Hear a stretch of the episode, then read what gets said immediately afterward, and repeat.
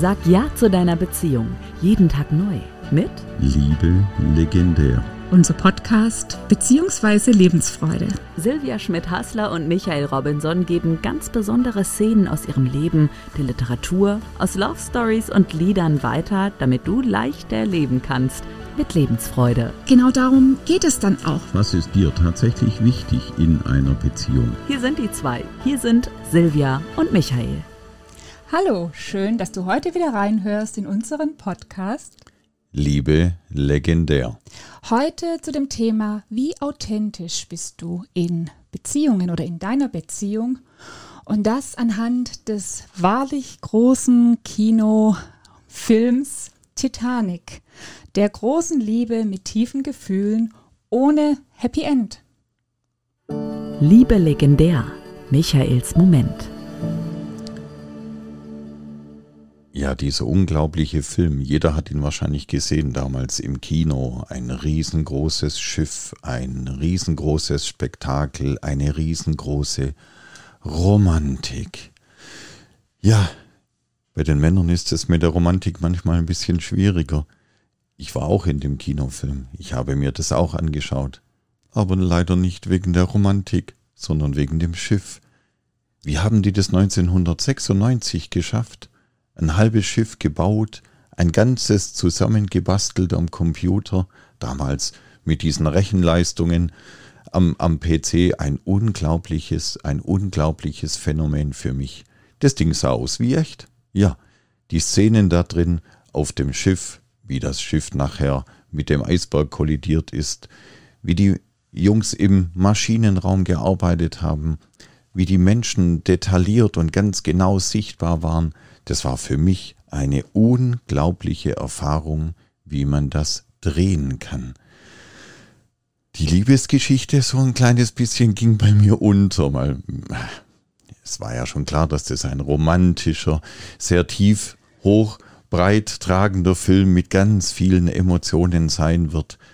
Und es gab ganz viele Menschen, die da ganz viele Tempos, Taschentücher verbraucht hatten während dem Film, als ich Rose, Rose und Jack nachher in diesem eiskalten Wasser voneinander verabschieden mussten.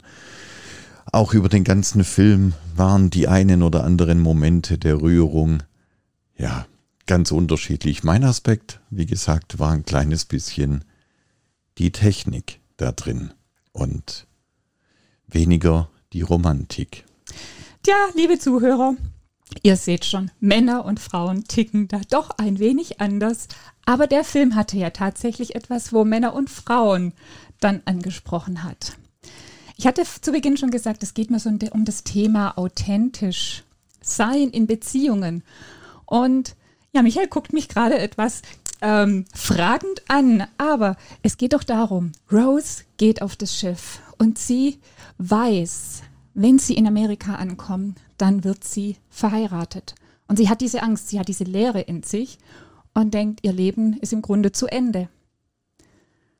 Und nach einem tragischen Abendessen, wo ihr Verlobter ihr wieder sagte, was sie zu essen hatte, kam dann Jack ins Spiel. Und die Liebe begann.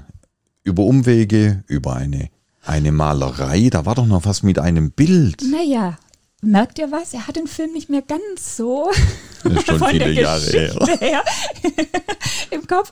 Denn es war ja so, dass Rose nach diesem besagten Abendessen, wo sie erkannte, ihr Leben ist im Grunde eigentlich eine Farce. Sie ist innerlich leer und ähm, hat sich mehr oder weniger so in dieser Gesellschaft verkauft, wollte sie sich ja das Leben nehmen als Jack ihr das Leben gerettet Stimmt, hat. Ja. Die, da gab es ja diese elementare Schlüsselszene direkt vorne am Bug. Ein romantisches Highlight. Oh, Michael, das war die zweite Schlüsselszene.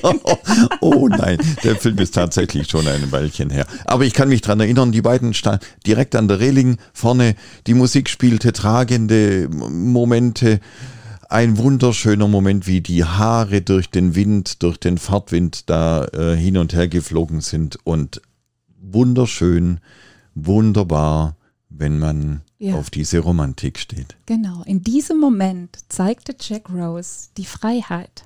Er zeigte ihr oder ließ es sie erleben, was es bedeutet, wirklich frei zu sein. Und das ist das, wo Rose dann auch erkannt hat, dass sie alles andere als wirklich ähm, authentisch war in ihrer Beziehung, sondern dass sie dort eine Rolle zu spielen hatte, gewünscht von ihrer Mutter und gewünscht von ihrem zukünftigen Mann, die aber nicht ihr entsprach. Zum Glück hat sie das heute im Lauf der Jahrzehnte seit 1914, 14? Na, 1912, Entschuldigung, 1912 äh, ging die Titanic wohl unter. Ähm, einiges geändert. Es hat sich noch nicht hundertprozentig verändert, aber wir sind da auf einem gleichberechtigten Weg hier. Genau, das wollte ich gerade sagen. Sind wir denn tatsächlich auf einem so gleichberechtigten Wege? Sicher, wenn man so die äußeren Konventionen nimmt. Aber wie oft verbiegen wir uns in Beziehungen? Glauben, wir müssten funktionieren für den Partner oder die Schwiegereltern oder eben um einfach auch dazuzugehören. Ja, das ist natürlich sehr, sehr schade, wenn es, ähm, wenn das tatsächlich so ist. Ja, ich glaube, man passt sich schon ein kleines bisschen an und das gehört auch irgendwie mit dazu. Man spielt so verschiedene Rollen im Leben, wie, wie Vater, Sohn oder in, in Eltern-Lehrer-Vertreter. Da gibt es natürlich ganz viele verschiedene Rollen, aber man sollte immer diese gewisse Authentizität haben, zu sich selber stehen können und sich dann auch durchsetzen und sagen, okay, du denkst vielleicht, dass ich diese eine Rolle spiele, wie jetzt diese Rose, aber ich mache es tatsächlich nicht. Ich breche aus. Es muss ja nicht immer so dramatisch sein wie jetzt hier. Aber ich gehe da gar nicht erst rein, wäre dann sogar die logische Konsequenz, wenn man ein bisschen darüber nachdenkt.